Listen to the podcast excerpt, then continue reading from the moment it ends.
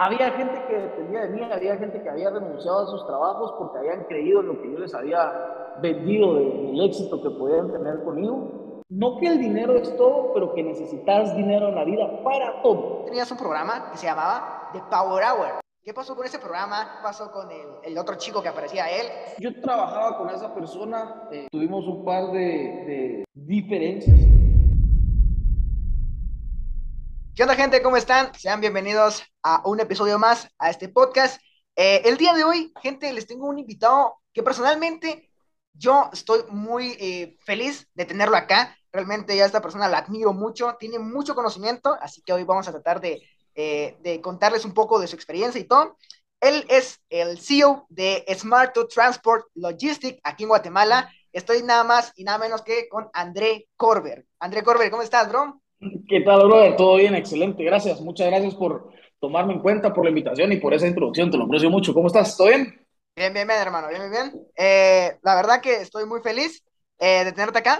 Eh, yo personalmente admiro muchas cosas de vos, admiro mucho tu, tu, trabajo de liderazgo en emprendimiento, pero antes de llegar a ese punto, que es, es, un punto importante, quiero preguntarte, ¿por qué comenzaste a subir videos o contenido en, en, en redes? Ya que pues eh, sos eh, una persona pues muy ocupada, una persona que tiene cosas que hacer. Eh, ¿Por qué comenzaste a subir contenido a, redes sociales?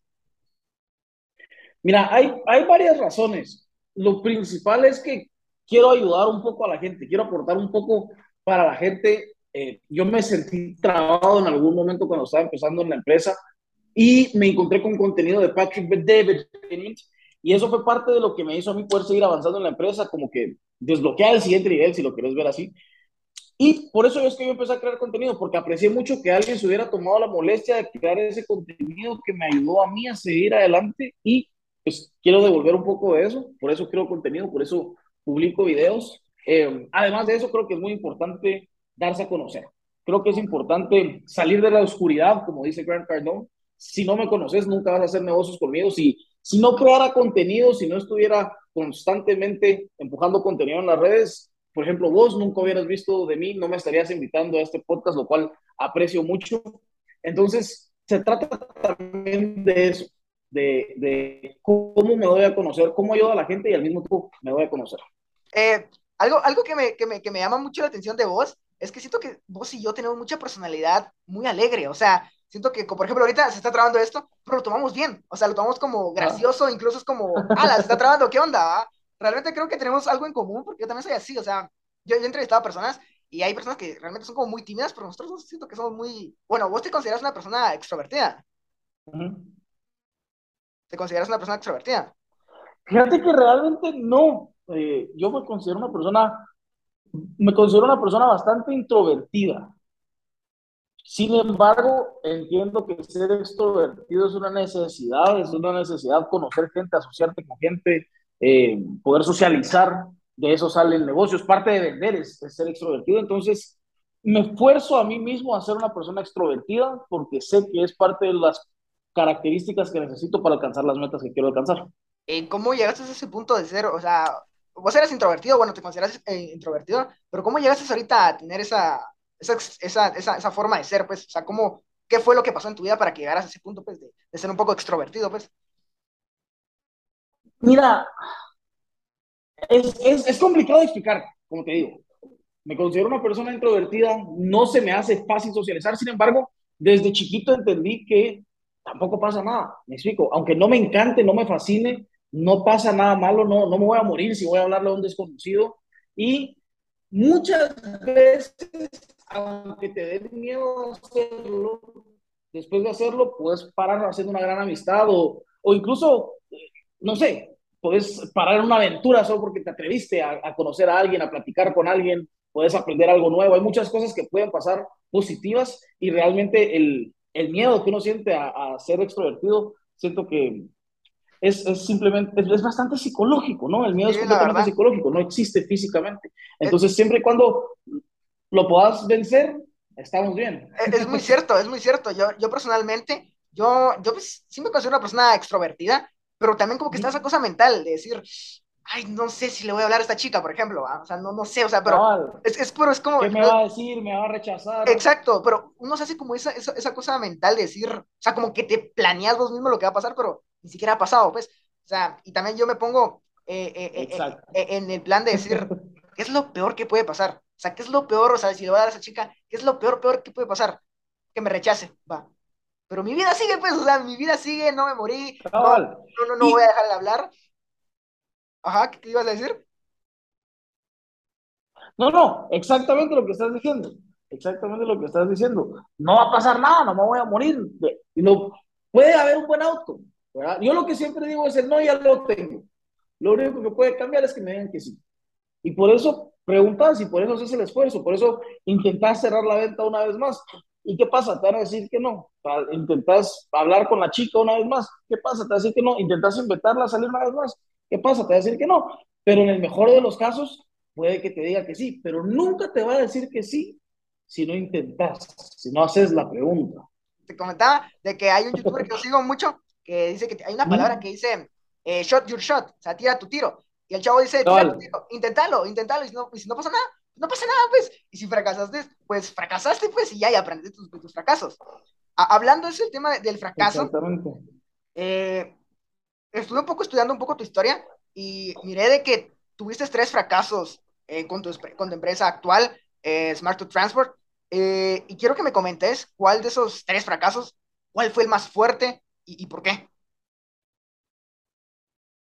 Creo que el primero, aunque económicamente no fue el más duro, ese, ese fue, de hecho, la tercera vez que hablamos fue la vez que, que más dura fue la quiebra, éramos más grandes y como dicen, mientras más grande, más duro caes. es verdad. Eh, pero la primera fue la más dura porque era mi primera vez, era la primera vez que, que había fracasado, era la primera vez que había quebrado una empresa. Había tenido empresas antes, pero tenía una empresa de publicidad y era una empresa en la que me iba muy bien y fue una empresa que yo cerré para dedicarme al tema de logística, pero nunca quebré en esa empresa, ¿ya? De hecho, me iba bastante bien, simplemente miraba la oportunidad en logística, era mucho más grande y a veces tienes que hacer sacrificios, por eso cerré la, la empresa de marketing. Em, y como te digo, quebré en, en este la primera vez, psicológicamente fue durísimo, nunca había quebrado anteriormente y estaba completamente desanimado y llamé a uno de mis mentores y le dije, mira, creo que ya estuvo, o sea, ya no tenemos dinero, ya no tenemos nada, no tenemos leads, no tenemos cómo hacer ventas, tampoco no voy a poder pagar los sistemas, eh, debemos tanta plata, voy a declarar la empresa en bancarrota. Y entonces él me dijo, mira, está bien, si eso es lo que quieres hacer, dale, hacerlo. Pero eso va a ser eh, algo que va a quedar en Solo pensás si lo querés. Me fui a acostar al piso de mi oficina estaba pensando, bueno, ¿qué voy a hacer? Y al final, huevos, voy a hacer huevos, no me queda de otra. Eh, me levanté, hice un anuncio en, en Canvas de que estábamos contratando personal. Cambiamos la estructura de la empresa solo comisiones porque pues en ese momento yo le pagaba a la gente un salario base y todo, comprábamos leads. Les dije, el anuncio decía, mira, esto es a base de comisiones en ese momento ya no se volvió que la gente quería trabajar para mí, sino yo tenía que vender la idea de que trabajaras para mí. Yo hacía 50, 60 entrevistas al día y una o ninguna persona me decía, ah, va, sí, quiero, porque un trabajo solo por comisiones a la mayoría de la gente no le gusta. Y tenés que explicar a la gente la, la posibilidad, cuánto dinero podías hacer. Y uno que otro decía, va, me voy a lanzar al agua. Eh, conseguí un par de gente que se lanzó al agua, empezaron a trabajar 100% por comisiones. No teníamos dinero para comprar bases de datos ni nada, entonces empezamos a buscar en las páginas amarillas de, de Estados Unidos y luego fuimos descubriendo un par de páginas web más en donde podías buscar números de teléfono y llamar a las empresas a ofrecer tus servicios en, en llamadas de toque en frío. Empezamos a hacer eso. Psicológicamente es durísimo, el rechazo es altísimo. Cuando alguien manda una lead, que era lo que hacíamos antes, cuando alguien manda su información y dice, hey, necesito mover esta carga, en este tiempo movíamos solo carros, entonces necesito mover este carro punto A, punto B, aquí está mi número de teléfono, llámame. está esperando tu llamada, es, un, es una lead caliente o tibia por lo menos. ¿Verdad? Pero lo que estábamos haciendo era llamar gente de la nada, ser rechazados, nos gritaban, nos, decíamos, nos decían de que nos íbamos a morir, eh, gente que amenazaba con llamar a la policía, con mandarte cartas de, de cease and desist, se llaman, que te mandan una carta en donde legalmente no puedes volver a contactar a la persona y son multas así como 5 mil dólares por cada mensaje de texto que le mandes, 15 mil dólares por cada llamada que le hagas. Eh, los montos no son exactamente lo que te acabo de decir, pero, pero están por esos rangos. Okay. Una cosa absurda. ¿Ya? Entonces, va, empezamos a hacer eso y después de un par de semanas empezamos a ver resultados, empezó a ver la luz al final del túnel y ahí fue donde entendí que si no te rendís, no perdés. No importa qué tan jodido estés, si estás dispuesto a hacerle huevos, un día más, un día más a la vez, un día más a la vez que le hagas huevos, eventualmente vas a lograr salir de, del problema en el que estás. Me parece, me parece interesante, la verdad, cómo, cómo pues, llega esa, esa mentalidad. ¿Y vos por qué crees que por ese día, ese día que te echaste en tu oficina, por qué crees que ese día vos dijiste, lo voy a echar huevos? O sea, ¿qué fue lo que te motivó a, a seguir, pues, a decir, fracasé, pero voy a seguir? O sea, ¿qué fue lo que te movió a hacer eso? Porque hay personas que dicen, ya fracasé, y va, ese negocio no sirve ya, no sirve y pasan al siguiente. Pero vos te seguiste en el mismo negocio, ¿por qué seguiste? O sea, ¿por qué, ¿qué fue lo que te movió, que hizo que siguieras intentándolo? Mira, creo que uf, no hay una razón específica, pero hay muchos factores que, que obviamente jugaron una parte. Eh, primero, lo que me dijo mi mentor, es básicamente, si querés, dale, hacelo, es tu decisión, pero eso va a quedar en tu récord. Para mí fue, no solo va a quedar en mi récord que, que quebré una empresa, sino va a quedar en mi récord que fallé, ¿ya? Y, de hecho, cuando llenamos un montón de formularios que me piden para diferentes licencias que nosotros sacamos por temas de logística y que tenemos que estar renovando, eh, una de las preguntas es, ¿alguna vez te has declarado en quiebra? Y si la respuesta es sí, los, las posibilidades de que te den esas licencias y eso son, no nulas, pero son, son mucho menos, ¿verdad? Uh -huh. eh, entonces, no quería tener esa mancha en mi récord.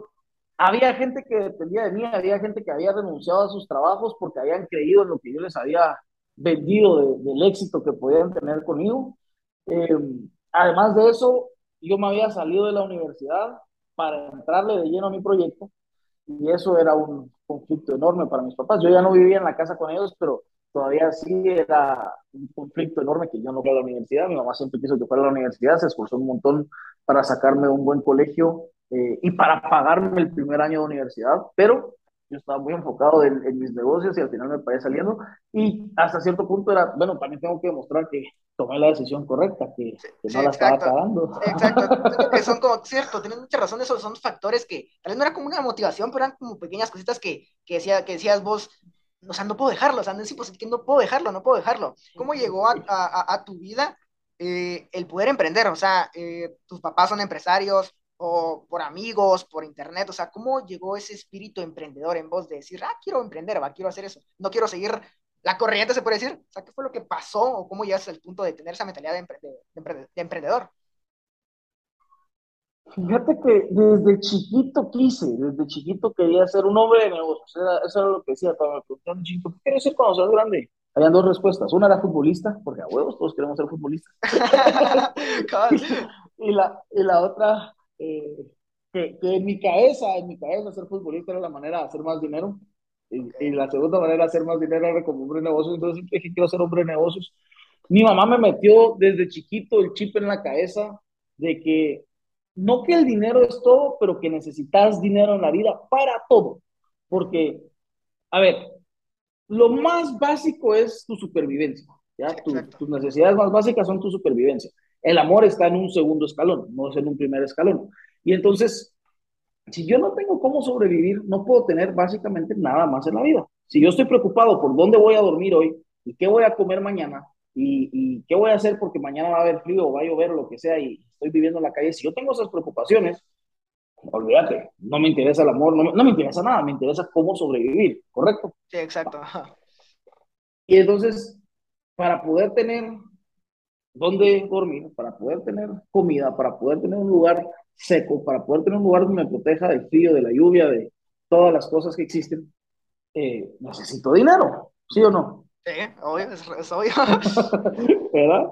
Entonces, si no tenés dinero, no tenés nada. Y mientras más dinero tenés, más cosas podés tener. Entonces, de nuevo, no es que el dinero te dé todo, porque el dinero no te da felicidad, pero la falta de dinero, si no puedes pagar tus tarjetas de crédito, si tienes el banco llamándote todos los días, o, o, en peores casos, como te digo, si no tienes dónde dormir o qué comer, entonces no puedes tener felicidad, no puedes tener amor, no puedes tener nada. Entonces, entendiendo eso es, nada, tenés que trabajar y tenés que, mientras más cosas querrás tener y mientras más cómodo querrás vivir, más vas a tener que trabajar, más dinero vas a necesitar. Eso es algo que, que entendí desde chiquito y como te digo, siempre me gustó la idea de ser un hombre de negocios. De chiquito yo me ponía a vender mis juguetes a mis amigos, eh, a, gente que llevaba a la casa, a, le vendía los juegos de play, compraba juegos de play, les daba la vuelta y luego se los vendía a mis cuates en el colegio. Compraba tarea a una persona y se la vendía a cinco más. Ya siempre, siempre estoy viendo cómo hacer un poco de dinero desde chiquito, desde que estaba en el colegio. Te comentaba, de que me estás contando de que el, de que, o sea, vendías cosas eh, desde pequeño, ¿ah? desde pequeño comenzabas ese, ese espíritu emprendedor y te contaba de que yo tenía un amigo, de que, bueno, creo que él no tenía ese espíritu, pero le iba muy bien. Él, eh, él, no, sé qué, no sé qué pasó, pero le dieron como una, una caja de chicles y esos chicles por aquí en mi colonia o por donde yo, por donde yo vivo no se venden. Y, y a mí me, me, gustaban mucho esos chicles y le decía, vos vendeme, ¿va? Y, y comencé, a hacerse la fama él de, de, de, vendedor de chicles y si se le vendían las cajas enteras de chicles, porque los chicles no sé de dónde venían, creo que venían de otro país, como que su papá venía, iba no sé a dónde, y se, se generó un buen dinero, pero después como que, o sea, no le importó, pues fue como, ah, hice dinero ahí, pero ya, ahí estaba. Y creo que también hay personas que son como hechas para hacer negocios. ¿Vos crees, crees que se nace emprendedor o se hace emprendedor? Creo que se hace, creo que ser un emprendedor se hace. Uno nace un bebé, Vos no naces doctor, no naces abogado, no naces nada. Cualquier cosa lo puedes hacer. Que hay ciertas cualidades, ciertas características, ciertas personalidades que te pueden ayudar un poquito más o, menos. Sí, creo que existen, pero como cualquier habilidad la puedes desarrollar. Eh, puedes aprender a socializar, puedes aprender a vender, puedes eh, aprender a ser un buen líder y con esas características pues ya puede ser un buen hombre de negocios. Pero ser dueño de una empresa o, ser gerente y, y, CEO o algo así en una empresa, creo que no lo aprendes tanto en la universidad, sino lo aprendes por medio de práctica y lo aprendes por medio de eh, mentores y lo aprendes por medio de libros. Creo que en los libros hay gente muy buena como John Maxwell, como Grant Cardone, como Simon Sinek, que escriben libros muy buenos que le sirven a cualquier persona. Entonces son habilidades que puedes desarrollar, pero muchas veces las tienes que desarrollar por vos mismo o por métodos no convencionales como la universidad. Sí, es cierto, porque hay, hay cosas en la, en la, universidad o en la escuela en sí, ¿no? Que, que, o sea, son temas que sí te sirven, pues, para, para convivir, pues, pero en sí, como decís, va la práctica, te ayuda un montón. O sea, por ejemplo, si yo te doy un curso de cómo ser jefe y solo te doy las bases y todo, pero de nada te sirve si vos no ejerces eso en tu empresa, si no hablas con personas, si no lidias con personas, o sea, de nada te sirve que yo te diga cómo ser jefe, ¿va? Eh, ahora hablando un tema, de, hablando un poco tema de, de, hablando del tema de empresario, eh, ¿cuál crees que son los errores más comunes que un empresario comete al iniciar un negocio? Eh, no solo hablando de logística, sino de en sí el empresario. ¿Qué crees vos que son los errores que has visto o que hayas, o que hayas cometido vos, que son los más comunes pues, y que se pueden evitar? Bueno, número uno, creo que muchas veces no le ponen suficiente atención a la parte de las ventas. Muchas veces se enfocan mucho en qué producto voy a tener, cómo voy a tener tal estructura y se les olvida que el oxígeno de una empresa es el dinero. Si no tienes dinero no puedes pagar la renta, no puedes pagar la luz, no puedes pagar a los colaboradores, entonces necesitas dinero para que sea el oxígeno de la empresa y muchas veces no le dan la importancia que se merece al tema de ventas. Eh, otra cosa que veo es gente planea mucho y no ejecuta. Entonces están planeando, están constantemente planeando y están constantemente en reuniones, perdiendo el tiempo, planeando cosas que después igual no hacen. Y al final lo más importante es ejecutar. Ejecutar, empezar a probar. Si lo estás haciendo bien, seguir haciéndolo. Si descubrís que lo puedes hacer mejor, hacerlo mejor. Y si lo estás haciendo mal y te das cuenta, entonces corregirlo. Pero estar planeando creo que es algo que no le sirve mucho a la gente. Eh, no ordenarte financieramente, creo que eso también es un gran error.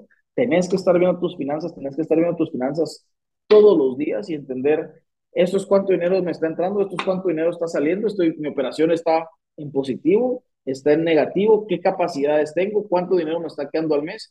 Si me están quedando ya 7 mil quetzales al mes, 8 mil quetzales al mes, entonces seguramente lo que debería hacer es empezar a contratar gente y empezar a duplicar las cosas que yo hago, las cosas más valiosas en donde hacemos dinero, eso se lo voy a ir a enseñar a alguien más para empezar a crecer mi empresa. Pero todo eso solo lo puedo hacer si estoy ordenado financieramente. Creo que esos son tres de los errores más comunes que la gente comete. O sea, sería más que todo que no le dan importancia a las ventas y que tengan organizado bien sus, sus métricas eh, económicamente, ¿no? Sí, sí, que, que, le den atención al tema de ventas, eh, a ejecutar, a hacer las cosas, a tomar acción, que no se los esté planeando, ¿verdad? y eh, pues estar financieramente ordenado y, entender qué está pasando con tu dinero, dónde está el dinero, qué obligaciones tengo, cuánto dinero me va a entrar, qué puedo hacer con ese dinero. Ok, hablando del tema un poco más financiero, quiero preguntarte esto porque yo no, yo no tengo la, la fortuna, bueno, hasta ahorita, ¿no? De conocer un, un, empresario aquí en Guatemala. O sea, conozco, pero bien lejos y no, no tengo esta, esta cercanía como vos. Pero quisiera preguntarte qué tan difícil es hacer una empresa, desde cualquier cosa, pero en este caso, pues de logística. ¿Qué tan difícil es hacer una empresa eh, legal aquí en Guatemala? O sea, ¿qué es lo que cuesta o qué son los eh, factores que... Pues sí, ¿cómo, ¿cómo es hacer una empresa aquí en Guatemala? Mira, para hacer una empresa conseguís un abogado, eh, le das un par de opciones de nombre, ellos tienen que ir al registro mercantil, ver si están disponibles, el que esté disponible van a hacer una inscripción con eso, es un proceso que toma aproximadamente seis semanas, dependiendo del abogado. Lo podrías hacer vos mismo, pero si no sabes hacerlo, por contratar a un abogado. Eh, si contratas a un abogado, te va a salir. Mira, la última vez que hice una empresa me salió como en 11 mil, 12 mil quetzales con un abogado que es medio carero, por así decirlo, eh, pero era el que me quedaba cómodo trabajar con él. Eh, lo puedes conseguir seguramente, o antes lo puedes conseguir tan barato como 7, 8 mil quetzales para que te hagan los trámites y listo, ya tenés una empresa incorporada. Antes tenías que hacer un depósito de 5 mil quetzales en un banco para la apertura de la cuenta, ahora ya ni siquiera eso te piden y el depósito lo puedes hacer después. Eh, tenés que tener por lo menos dos socios, el segundo socio tiene que tener por lo menos 1% de la empresa y listo, con eso ya, con eso ya puedes mandar a escribir una sociedad anónima, una SA, aunque ya no son anónimas, pero todavía se llaman sociedad anónima. Y, todo, eh, eh, disculpa, y todo eso que me, que me estás contando del abogado y todo eso, ¿Quién te lo dijo? ¿Lo agarraste por experiencia? ¿Te lo contaron? ¿O vos mismo aprendiste por, por así, qué hago para mantener mi empresa pues, legal, obviamente, ¿no? O sea, ¿qué, qué fue lo que, o sea, quién te dijo? ¿Cómo supiste todo, todo esto que me estás contando? Busqué un abogado y le pregunté. Cuando no sabes cómo hacer algo, no importa, pero tenés que buscar a la persona que sabe hacerlo. Muchas veces esa es la solución, muchas veces no tenés que solucionar necesariamente vos, pero tenés que buscar a la persona que sí lo puede solucionar. Ok, y, y una cosa que admiro de vos o que, que, que, me impresiona es de que, bueno, vos, vos seguís muchas personas eh, de Estados Unidos que hacen contenido de emprendimiento y una de esas personas es Gran Cardón. Eh, y he visto que, bueno, aparte de que sos fan, sos estudiante, o sea, estás, estás muy pegado con Gran Cardón. Quisiera preguntarte cómo llegaste vos a conocerlo en redes sociales y luego cómo llegaste, pues obviamente a convivir con él, porque miré que llegaste a su casa y pues conviviste con él. O sea, ¿cómo llegaste de, con, de conocerlo en una pantalla? O sea, ¿cómo llegó Gran Cardón a tu vida? Pues eso. ¿Cómo llegó Gran Cardona? Ok. bueno, empecemos por Patrick David. Yo miraba su contenido y en alguno de esas cosas me salió publicidad de Gran Cardone. Entonces eh, le di clic y Gran Cardone, si vos le das clic a su publicidad, nunca te va a soltar. te va a aparecer su publicidad hasta en tus sueños. Te lo juro, te lo juro, es absurdo. Ese man que aparece todos los días por todos lados. Es imposible escaparte de él una vez le diste clic. Una vez le das clic, ya, te atrapó. Sí, usan, usan ClickFunnels y, y, están integrados con HubSpot y usan una tecnología para marketing realmente brutal, realmente brutal. Pero bueno, eso es otro tema. Entonces, eh, me, salió, me salió su publicidad, le di clic, vi, le dije a un cuate, hey, mira qué onda, mira este cuate. Eh, él lo empezó a seguir y en eso Grant Cardone sacó un contenido gratuito. Eh, no me recuerdo qué sacó. La cosa es que mi cuate empezó a ver el contenido y me dijo, vos, está muy bueno, mira, te lo No me recuerdo, 5, 7, 9 videos como de 10 minutos y, y, era como una prueba para que vieras qué clase de contenido tenía. Y dije, qué buen contenido. Disculpa mi francés, se nos sale a veces. Eh, y entonces vi que estaba, bueno, Después él hizo un giveaway, el Million Dollar Giveaway, que regaló un millón de dólares, pero eh, en diferentes premios de 500, de 1000, de 5000, de 50 mil. Y yo me gané dos premios de 500 dólares. Y me mandó los cheques. Y, y, así hice mil dólares con Karen Cardón. Los mil dólares mejor invertidos de ese man. Es el retorno que ha tenido esos mil dólares ha sido absurdo. Pero, eh, va, me, me, me, llegaron los cheques y todo. Y dije, pucha, este cuate legítimo, o sea, me pagó. Y eso que soy una persona en el extranjero, le pedí que los cheques los sacara a mí. No, pues, tuve que dar una gran explicación, mandar papelería y todo de por qué yo era una persona en el extranjero y cómo había ganado, etcétera, etcétera. Al final me lo mandó. Eh, y luego vi que tenía anunciado un, tenía un webinar. Yo traté de comprar el webinar en línea, no pude, llamé y me atendió un chavo que se llama Mike Shield. Él me atendió, empezó y empezó a tratar de venderme Cardone University. No me alcanzaba para pagar Cardone University. Pero compré el webinar y ese webinar lo mirábamos todas las mañanas de 15 a 30 minutos, todas las mañanas con todos los colaboradores de la empresa. Eh, y así fuimos aprendiendo cosas, técnicas de ventas, cómo desarrollar ciertas cosas. Empezamos a vender más y empecé a ahorrar para poder meterme a Cardone University. Me metí a eso, luego empecé a ir a cursos presenciales, empecé a ir a varias conferencias. Eh, luego nos metimos a un programa de una consultoría con ellos y a través de ese programa de consultoría, que ya, ya es una cosa más íntima con ellos, ya, ya sos un cliente premium. Sos un cliente VIP, va. Cabal. Y entonces tenían una cena de beneficencia una noche, y yo con quien me he relacionado bastante es con Brandon Dawson. Eh, a la casa de Brandon Dawson sí he ido unas cuantas veces. Yo fui eh, uno de los primeros clientes de cuando ellos empezaron a trabajar juntos en Cardone Ventures y le regalé un par de botellas de Zacapa. Entonces eso ah. quedó, quedó marcado. Fuimos a su casa, él hizo como una mini fiesta en su casa, como con 20 personas, dentro de esos me invitó a mí. Yo llegué con un par de botellas de Zacapa y fue, fue el hit del Zacapa, entonces se recuerda eso. Em, me ha invitado a un par de cosas más, como a cenas con él, cosas así, a restaurantes y eso. Y pues una vez me dijo, mira, está esta cena de beneficencia, eh, te acabas de meter a este programa con nosotros y me gustaría traerte como mi invitado especial. Así como, ya, no va a decir que no a eso. Déjame Histo mi Historia chistosa. Historia chistosa ese día. Yo iba, era el día que más fachudo había ido a las conferencias, porque estaba viendo unas conferencias de Cardón cuando, cuando me hicieron esa invitación. Y era el día que más fachudo estaba el apartamento donde nos estábamos buscando, estaba como a hora y media. Y yo tenía unos zapatos que mi mujer me dijo tres millones de veces, tiralos, están viejos, están feos, están sucios, ya, ya, ni siquiera deberías usar esos zapatos más. Esos zapatos tenía puestos. Me volteé a ver y dije, ok, creo que tenemos que hacer algo al respecto. Me fui corriendo a un centro comercial que estaba al otro lado de la calle y tuve que ir a comprar ropa nueva, zapatos nuevos y todo, porque aunque me gustaba mi ropa, para la ocasión no. No, no, no, meritaba. no, no meritabas. sí, cabrón. Y bueno, así fue, así fue como paré conociéndolo y, la historia también de cómo paré en su casa con él. He llegado también un par de veces a su oficina, eh, he conseguido que me metan, digamos, a la parte privada de sus oficinas a conocer un ambiente espectacular, no tan de huevo como el de mi oficina, pero bastante, se, acerca, se acerca. Quisiera preguntarte, ya que sos, eh, pues, bueno, jefe, ¿no? Y organizador y líder, quiero preguntarte cómo aprendiste vos a, a manejar con gente, porque obviamente una, eh, cada persona es un mundo, cada persona tiene diferentes eh, actitudes, hábitos, y cómo aprendiste vos a manejar con gente, y pues bueno, que hasta cierto punto, hasta cierto punto hagan lo que vos querés, eh, ¿cómo, lo, ¿cómo lograste eso? ¿Cómo nos podrías compartir un poco de cómo lidiar, cómo manejar gente? Claro, mira, lo aprendí principalmente en libros, también algunos TED Talks y un par de conferencias de Simon Sinek, principalmente de Simon Sinek, como te comenté, yo estoy metido en la universidad en línea de, de Grant Cardone, tengo 58 asientos en su universidad en línea, eh, la mayoría de la gente de mi empresa también se capacita ahí todos los días, ahí se aprende muchísimo sobre liderazgo. He tomado un par de cursos y creo que la manera más fácil de ser un buen líder y de poder, como vos decís, hacer que la gente haga lo que quiero, es enseñarles cómo haciendo esas cosas ellos van a alcanzar sus metas. Una de las cosas que nosotros hacemos es que nos gusta entender cuáles son y, se te hace una entrevista con respecto a esto, en donde se te preguntan tus metas personales, profesionales y financieras, qué es lo que quieres lograr.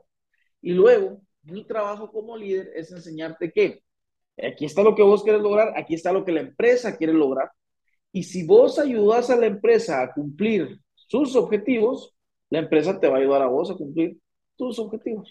Entonces, si sabes que lo estás haciendo para un bien común, para que sea una situación ganar, ganar, y no eh, como en muchas empresas que ah, solo la empresa gana y el colaborador, pues ni modo, y si no te cambio. Eh, si puedes hacer eso, si puedes enseñarle a la gente cómo, haciendo lo que tienen que hacer para que la empresa cumpla sus metas, ellos cumplen sus metas personales, eh, eso va a hacer que ellos te sigan como un líder.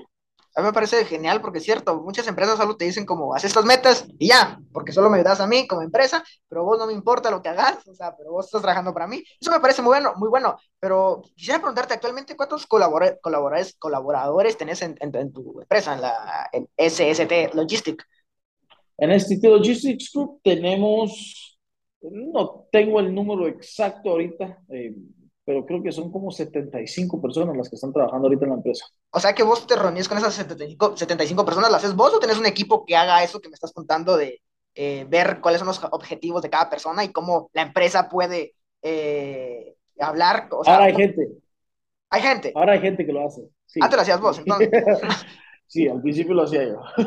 Eh, sí, porque son 75 personas, ¿no? ¿Y, qué son las preguntas que, le, que le hacen? Tu, gente, ¿qué, ¿qué, son las preguntas que hacen a esas personas de decir, mira, cuáles son tus metas? O tal cual así, ¿cuáles son tus metas? ¿Y cómo podemos ayudarte? ¿O cómo, o cómo es ese proceso? Mira, anteriormente era parte de lo que yo hacía desde la entrevista y yo antes me relacionaba muchísimo con la gente porque pues, obviamente éramos menos y dentro de eso yo me gustaba preguntar así como, no exactamente, bueno, teníamos conversaciones de cuáles son tus metas, qué quieres lograr, qué carro quieres tener. Eh, desde el principio les ponía a hacer ejercicios como apuntar sus metas, hacíamos, eh, ellos nos daban ciertas metas y nosotros imprimíamos fotos de eso y los pegábamos en sus escritorios, eso era como se hacía antes. Eh, y ahora lo que hacemos es, a través de un formato, como te comenté, estamos en una consultoría con Pardon Ventures, que eso lo, lo maneja Brandon Dawson, y ahí ellos nos dieron un formato para hacer eso un poquito más formal. Básicamente, ahora se le manda un formato al colaborador después de 60 días en la empresa. Se te manda un formato, llenas ese formulario, luego nos reunimos y eh, hablamos de, ok, ¿qué pusiste en este documento? ¿Cuáles son tus metas personales durante el próximo año, los próximos tres años y los próximos cinco años? ¿Cuáles son las profesionales? ¿Cuáles son las financieras? Personales son hobbies, por ejemplo, si quieres viajar, eh, quieres estar en forma, cosas así, eso, esos son metas personales. Profesionales, estamos hablando de qué quieres lograr en el trabajo. Quieres quedarte en un puesto de ventas y quieres subir muchísimo las ventas, quieres poder llegar a vender X cantidad de dinero o quieres subir a un puesto de gerencia o quieres ser un supervisor de ventas. Eh, ¿Qué clase de mentores quieres atraer? ¿Qué habilidades quieres desarrollar para, para el negocio? Esas serían tus metas profesionales. Y luego financieramente, cuánto dinero querés hacer, cuánto dinero querés valer, qué clase de propiedades querés tener, cuánto, y cuánto dinero querés tener en ingresos pasivos, hay alguna deuda que querrás pagar. Eh, sobre todo la gente que tiene deudas, cuando los metes a un ambiente de ventas en donde pueden hacer mucho dinero, es gente muy motivada. Gente que tiene deudas es gente muy motivada. Por ejemplo, yo no voy a decir, hey Carlos, ¿por qué no estás vendiendo? ¿Qué te pasó? No sé qué, no sé qué. Deberías de vender, hermano, tenés que alcanzar las metas, porque si no, aquí te vamos a despedir. Eso es un approach, pero es otro approach muy distinto venir y decirte, Carlos, mira, ¿te recuerdas que vos me dijiste que te querías llevar eh, a tu mamá de viaje a Europa dos semanas el, próximo año? ¿Sí? Y para eso quedamos que necesitas 10 mil dólares, ¿correcto? Para que vos alcances eso, vos con el costo de vida que tenés, y, ya todo, todo esto son cosas que te tengo que haber preguntado, ¿me explico? Sí, que obviamente, conocer, a, conocer a, tu, a, tu, a, tu, a con el costo de vida que vos tenés, necesitas generar por lo menos 3 mil dólares en ventas para que puedas gastarte los 2 mil que te cuesta la vida que tenés y los mil dólares al mes que tenés que ahorrar para poder llevar a tu mamá dentro de un año a esa vacación que la quieres llevar. ¿Ok? Además, recordate, esto es un equipo de alto rendimiento y para ser miembro de este equipo, tenés que estar superando las metas que se te ponen, no puedes estar cayendo debajo de ellas, porque si no, eventualmente no vas a poder seguir en el equipo es, un, es una manera muy distinta de decirte... Es, muy buena, realmente es muy buena. O sea, en vez de, decirte, mira, no estás alcanzando esto, te vamos a descontar. Es como, mira, o sea, es como una, una caída, pero con un colchón. O sea, como que amortiguado. Y el chavo, pues, o sea, sí se siente como hasta cierto punto pues regañado, pero es como cierto, o sea, yo, yo quiero, yo tengo esta meta, tengo que hacer tal cosa y, eso motiva a que sigan y sigan y sigan. Eh, muy bueno, de verdad, me parece una, una enseñanza muy buena para, eh, bueno, algún jefe si nos está escuchando o viendo, es una gran, gran enseñanza para sus colaboradores. Ahora quisiera preguntarte... Fíjate que, solo otra cosa, otra cosa que es importante ahí, si alguien te falla recurrentemente en algo, entonces ya lo pones en lo que le llamamos un Performance Improvement Plan, un plan de mejora de rendimiento, supongo que sería la traducción. Y básicamente eso lo que es es, hey, mira, hemos tenido esta conversación ya dos veces, me seguís fallando en tus métricas, por así decirlo. Así que para que vos seas parte del equipo, esto, esto, esto y esto son las cosas a las que necesito que vos te comprometas para poder seguir estando en el equipo.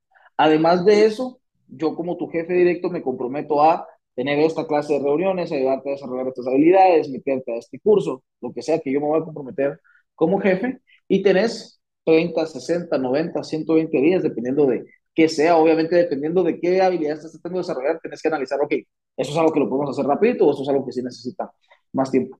Te voy a poner en ese plan, aquí está lo que vos te comprometes, aquí está lo que yo me comprometo, pero si vos no cumplís, y todo eso está en un documento que vas a firmar, y esto dice, si vos no cumplís con las expectativas que te estoy poniendo, vas a ser retirado del equipo.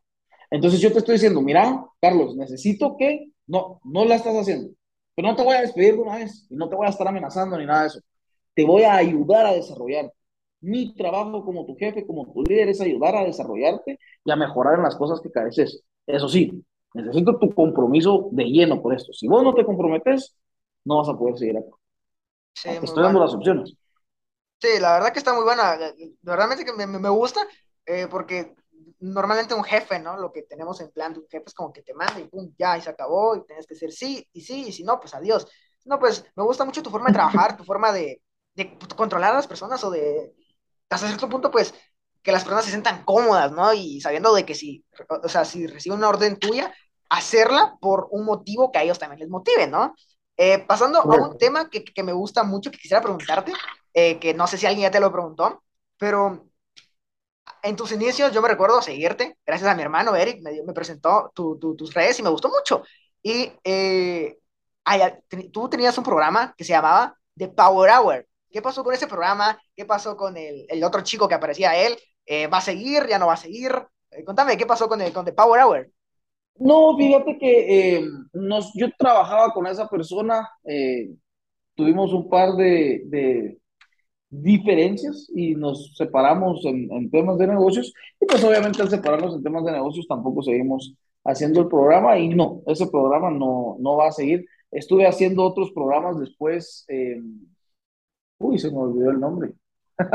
El podcast, un programa. Al micrófono. Emprende al micrófono, ahí estás, muchas gracias, cabal. Estoy haciendo Emprende al micrófono eh, con Diego Terraza. Eh, nos fue pues, relativamente bien en ese podcast, estuvo interesante. Hicimos un par de capítulos y, luego quedó parqueado. Hace poco, hace un par de meses, hablamos de, hey, ¿será que lo retomamos o no? Pero Deberían, deberían, yo, lo escucho, yo, lo, escucho, yo lo escucho. el de Power Hour me gustaba mucho porque eh, me gustaba mucho la temática, porque era como la primera hora de la mañana, era como una, tipo 7 de la mañana, y hacían el en vivo, hablaban, y era como, no sé, me sentía como cuando, no sé, tu, tu mamá o tu abuelita miraba, no sé, la tele y ponían el primer programa de, eh, Venga la Alegría, yo qué sé, que estaban las personas en la mañana y las noticias, algo así lo miraba, pero me gustaba mucho porque era de negocios, hablaban de cositas, eh, pues que a mí me interesaban y decía yo, muy bueno, o sea, para desayunar, para levantarte, hacer ejercicio y ver el programa, pues como una televisión, pues, pero obviamente no va, pero me parecía, me gustaría que lo retomaran, pero bueno, decisión tuya, decisión tuya. Puede, puede ser, puede ser. hablando de Power Hour, eh, me gusta mucho tu branding, me gusta mucho tu, tu marca personal, si lo podemos llamar así, como por ejemplo el jejeje, ¿cómo están? O el con todo. O sea, una pregunta que quisiera preguntarte es, eh, ¿eso salió de vos o un equipo de vos, eh, un equipo de atrás tuyo te dijo, mira, podemos hacer esto? ¿O fue, fue creatividad tuya decir, ah, vamos a poner esta frase, vamos a hacer esto?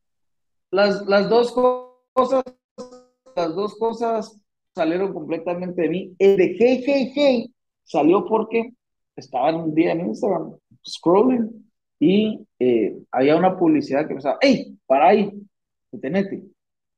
Y luego te empezabas a, a, decir el anuncio y dije, hey, qué buenísimo estuvo eso. Ese hey hizo que yo me detuviera. Entonces, por eso fue que empecé a hacer el, Hey, hey. Y, eh, lo de con todo igual, no, solo Cosas es que la mentalidad siempre, con todo, hay que meterle con todo, a todo. Entonces, sí, sí, solo. Uh, sí, no, pero las dos, cosas, las dos cosas surgieron de mí. Me parece muy interesante porque también tenés como una, bueno, creo que tienes un equipo que te maneja las redes sociales porque también te siguen en Facebook y hay diferentes posts que se publican. Eh, y quisiera preguntarte cómo, cómo este, hablando del tema un poco de, de, tu marca personal, ¿cómo elegiste a estas personas para que manejaran tu marca personal, para que manejaran tus redes? O sea, ¿cómo fue ese encuentro con esas personas? Ok, dentro de las empresas que tengo, tengo una empresa de marketing. Ahí manejamos marketing para algunas empresas en Guate, otras empresas en Estados Unidos. Y eh, realmente hace poco, hace cinco meses tal vez, que les pedí que ellos empezaran a trabajar mis redes porque yo publicaba, pero era bastante inconsistente. El único lugar en donde publicaba medio regularmente era Instagram y luego Twitter de vez en cuando. Agarraba tres, cuatro días, Furia publicaba varias veces y luego lo dejaba ahí a morir.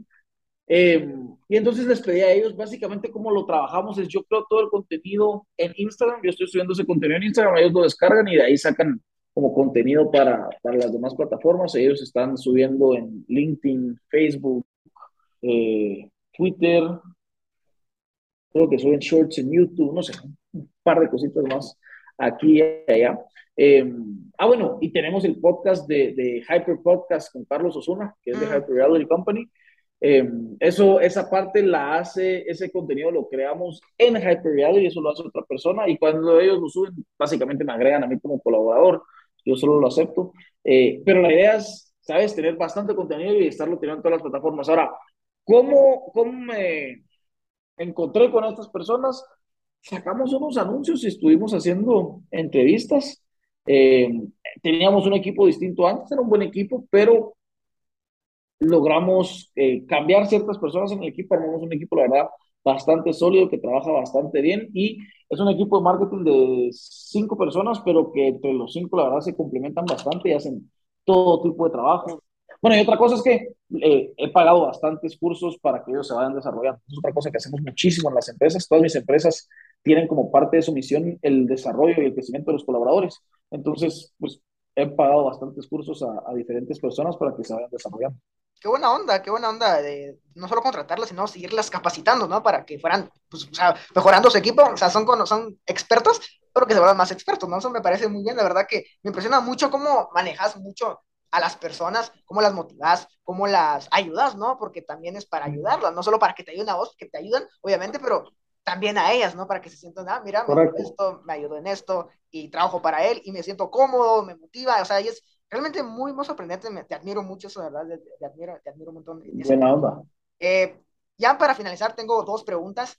Eh, una es, antes, antes de esa, eh, tengo es que si vos, si alguien te preguntara, ¿cómo te describirías a vos mismo? ¿Cómo te describirías a vos mismo?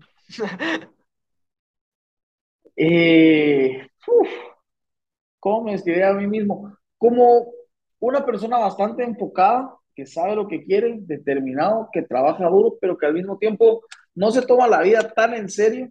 Eh, me gusta divertirme, me gusta payasear un poco. De hecho, muchas veces las reuniones en la empresa, eh, incluso las reuniones, sobre todo las reuniones conmigo, a veces no son extremadamente serias. Siempre hacemos chistes, hacemos alguna, alguna cosa como para, para salir un poco de la rutina. Y eso me gusta, ¿sabes? Me gusta ser bastante natural, no me gusta estar ahí todo serio, todo.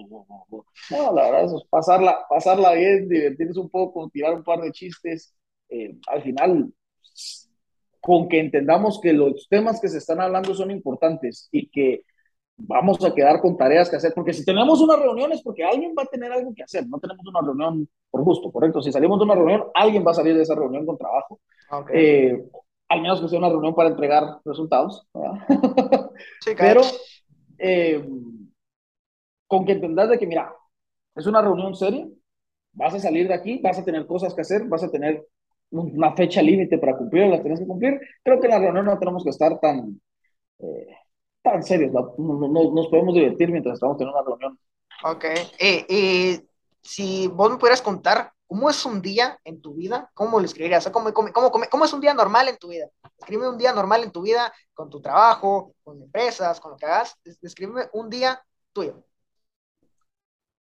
Ok, eh, pues como te digo, me levanto tipo 4, 4 y piquito, hago un poco de ejercicio, a veces subo al gimnasio, a veces hago ejercicio aquí en, en el cuarto al lado de mi cuarto.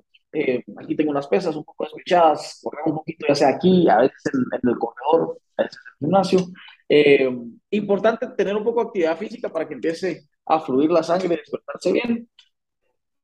Me baño, eh, ah, bueno, normalmente veo Cardone University mientras estoy haciendo ejercicio, luego ya me baño todo, me preparo, voy a la oficina, trato de llegar a la oficina entre 6, 6 y cuarto de la mañana, vuelvo a ver la capacitación de Cardone University, esta vez tomo notas para eh, empezar la reunión, 6.55, hablo reunión de la empresa, pongo música de 6.55 a 7 de la mañana, en el segundo exacto en el que el reloj se vuelve las 7 de la mañana, abrimos eh, pequeños grupos en Zoom, que es en donde la gente se va a hacer juegos de roles para empezar a calentar, para empezar a practicar tus, tus guiones, manejar objeciones y todo eso.